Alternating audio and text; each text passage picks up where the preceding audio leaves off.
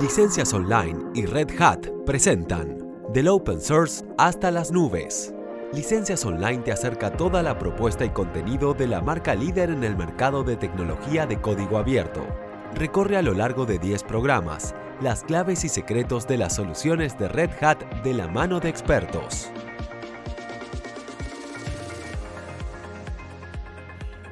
Bienvenidos al segundo episodio de Del Open Source a las Nubes, el podcast de licencias online donde nos proponemos abordar el mundo de Red Hat y sus soluciones clave.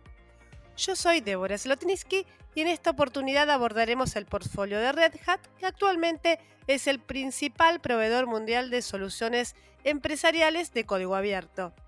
Hablar de Red Hat es hablar de tecnologías de alto rendimiento, de Linux, nube, contenedores, Kubernetes. Es, Kubernetes es una palabra que me encanta.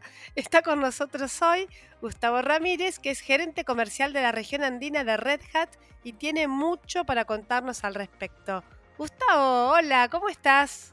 Hola, Eura. Muy bien, muchísimas gracias por, por esta invitación y poder compartir con ustedes. Vamos a hablar muchísimo a lo largo de los próximos minutos. Y empecemos por lo primero. La transformación digital ya tiene varios años. Con la pandemia se aceleró un montón de procesos vinculados a la transformación digital y lo que vemos ahora es que en la encuesta 2022 sobre el estado del open source empresarial, el 54% de los encuestados dijo que la transformación digital es una aplicación importante del open source empresarial. Por otra parte, el 82% dijo que prefiere elegir proveedores que colaboran con la comunidad de código abierto. Ahora lo que te pregunto frente a este panorama que te planteo es hasta qué punto las empresas se orientaron por el open source para resolver nuevos requerimientos a partir de la pandemia. Mira, Débora, el open source viene en un crecimiento extraordinario. El modelo económico y la velocidad de innovación del código abierto hace que sea el camino de elección para la mayoría de las empresas. En el pasado, y era distinto. Yo llevo ya casi cerca de 10 años trabajando con Red Hat y hablando de, del código abierto.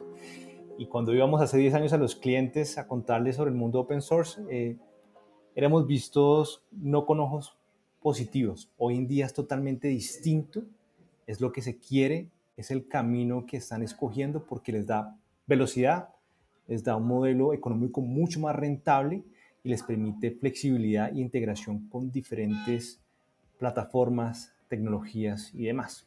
Es, es, lo que estamos viendo hoy en día con el open source. Como mencionaste recién, hay una aceleración, hay unas ganas de avanzar con velocidad y con precisión, lógicamente, ¿no? En todo lo que tiene que ver con la transformación digital. Pero lo que análisis muestran es que quizás lo que está fallando es la falta de una estrategia bien definida al momento de avanzar en la transformación digital. ¿Vos ¿Qué importancia le otorgas a la planificación en este sentido? Es esencial quien no está escuchando su entorno, quien no está entendiendo los desafíos del mercado, los desafíos regulatorios, los desafíos de la competencia, incluso los desafíos eh, del recurso humano, está condenado a quedarse fuera del mercado.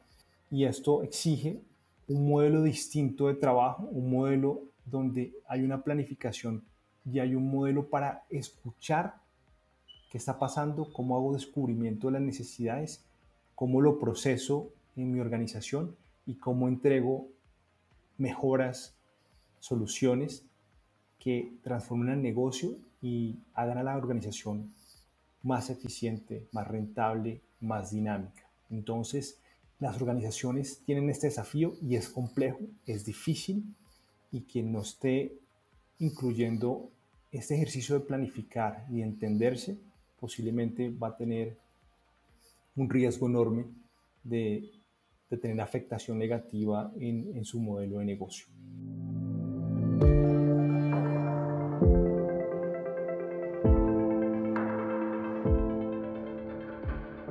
Cuando hablas de planificación y, o de evolución también en lo que es transformación digital, ¿Te referís únicamente a nuevas tecnologías o también estás involucrando otras cuestiones como las nuevas formas de trabajar y, cuestiones culturales de la organización? Lo vemos de tres formas y lo vemos como un triángulo que tiene tres ángulos que hay que considerar. Está el triángulo de las tecnologías, evidentemente, sin tecnologías modernas basadas en microservicios o en una infraestructura automatizable va a ser muy difícil generar un cambio para una organización. Pero hay aspectos aún más complejos que la misma tecnología, que son los procesos de la organización, cómo escucha el entorno, cómo genera cambio. Y dos, la cultura. La cultura es uno de los desafíos más importantes que tienen tanto los líderes de negocio como los CIOs, los vicepresidentes de tecnología, porque hay que poner al cliente en el centro y hacer que toda la organización se estructure, se organice alrededor de este cliente y sepa cómo atenderlo y sea dinámico eh, esta organización. Esto lleva a nuevas estructuras, a nuevos modelos de trabajo, a nuevos modelos de colaboración, a permitir el error y vemos que estos tres caminos, tanto procesos como el cultura y tecnología, tienen que ir de la mano para que realmente se, haya un cambio, bueno, hay una evolución digital en una organización. Volviendo al tema más eh, tecnológico, algo que también mencionan las organizaciones es que necesitan desarrollar aplicaciones nativas en la nube, también tienen que avanzar con la automatización, asegurar y gestionar entornos eh, de IT híbridos complejos. Realmente el panorama es complicado.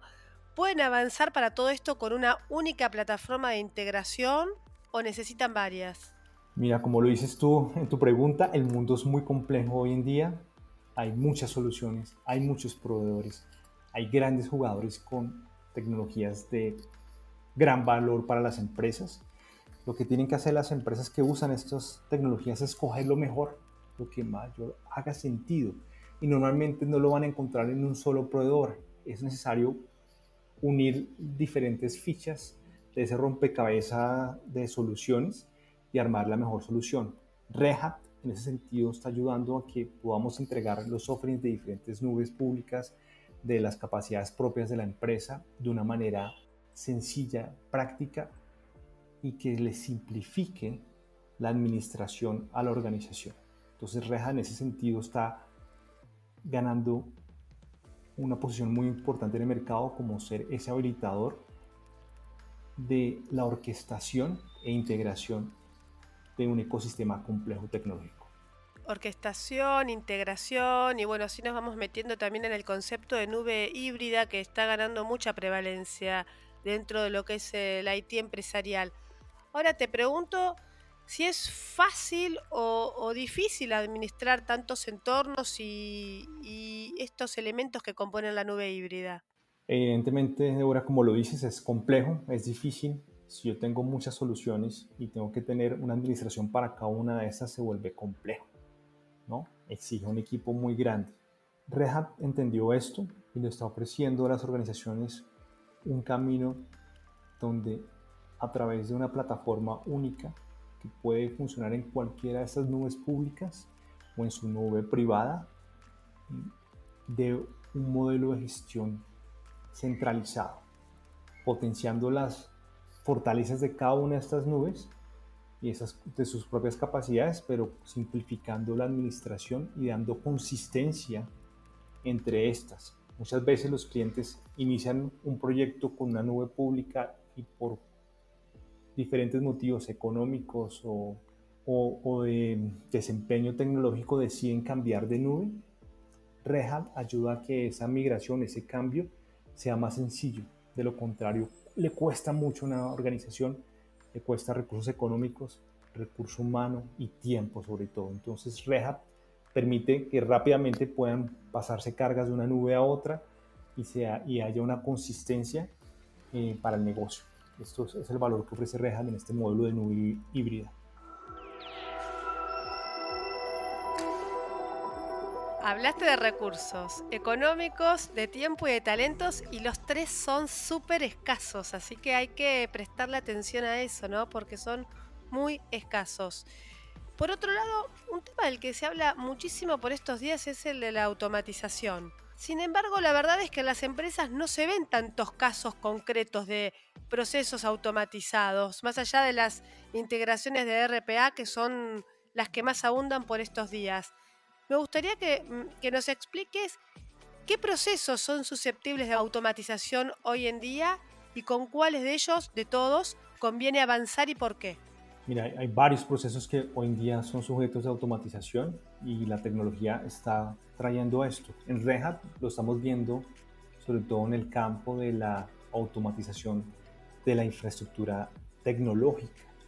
Hoy en día muchas organizaciones, ese recurso humano, gastan mucho tiempo, horas, en hacer o realizar tareas repetitivas, ¿no? como es mantener ciertos servidores funcionando, aplicar eh, ciertos parches de seguridad o la actualización del sistema o, o entregar una nueva versión de cierta aplicación. Todas esas tareas son repetitivas y consumen mucho tiempo. Red a través de soluciones como Ansible, está logrando eh, reducir el tiempo de, de, los equipos de IT en un 90, un 80% de su tiempo en tareas que son repetitivas y le entrega a la organización tiempo para que esos recursos puedan estar innovando, creando nuevas soluciones y ofreciendo una mejor experiencia a toda la organización.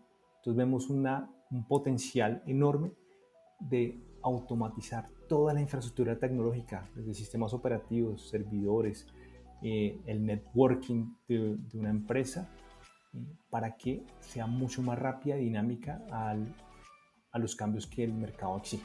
Es súper interesante lo que acabas de comentar, así que le vamos a dedicar un episodio exclusivo a Ansible y su propuesta para la automatización.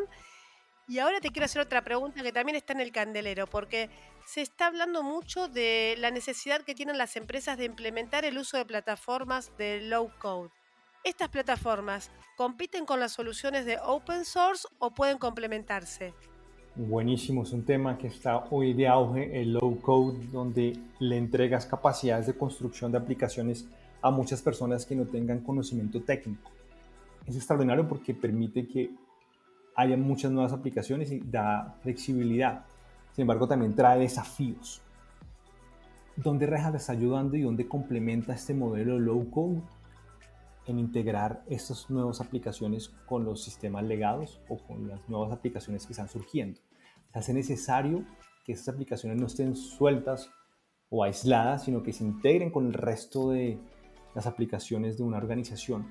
Red Hat ayuda a que estas nuevas aplicaciones creadas se puedan integrar de manera sencilla y práctica con, con el resto del ecosistema de soluciones dentro de una empresa. Adicionalmente, muchas de estas, de estas plataformas de low code son de modelos open source y, es lo que estamos viendo con mucha fuerza. Y varias de esas también están decidiendo correr sobre plataformas de Red Hat para que los clientes tengan consistencia en los modelos de administración y, despliegue de estas aplicaciones. Entonces aparecen tecnologías como OpenShift, donde eh, ofrecen unos ambientes para que estas plataformas de low code sean consistentes en el entorno tecnológico de una organización. Entonces, en definitiva, se complementan, se apoyan y es un modelo de, transformación y velocidad para el negocio. ¿Y qué pasa ahora con el tema de los datos? Porque estamos, eh, creo yo, ante una paradoja, porque por un lado las empresas necesitan datos de calidad, disponibles todo el tiempo, y también en una buena forma para mejorar las experiencias de los clientes, pero por otro lado está el desafío de garantizar su seguridad y su privacidad. ¿Es posible resolver esta tensión? Por supuesto, es una tensión que, ha existido por muchos años, es, continua y, siempre va a ser un desafío mantener la seguridad de los datos. Es, es esencial y Reja se preocupa mucho por esto. No importa si es una arquitectura distribuida por eventos o es una arquitectura más tradicional. Reja con sus tecnologías permite encriptar la información, permite ofrecer esquemas de control de acceso y tiene seguridad tipo militar para las organizaciones. Es por eso que Red Hat ha venido creciendo y da confianza a las organizaciones para que sus datos y sus sistemas funcionen bien y están diseñados para el mundo empresarial corporativo.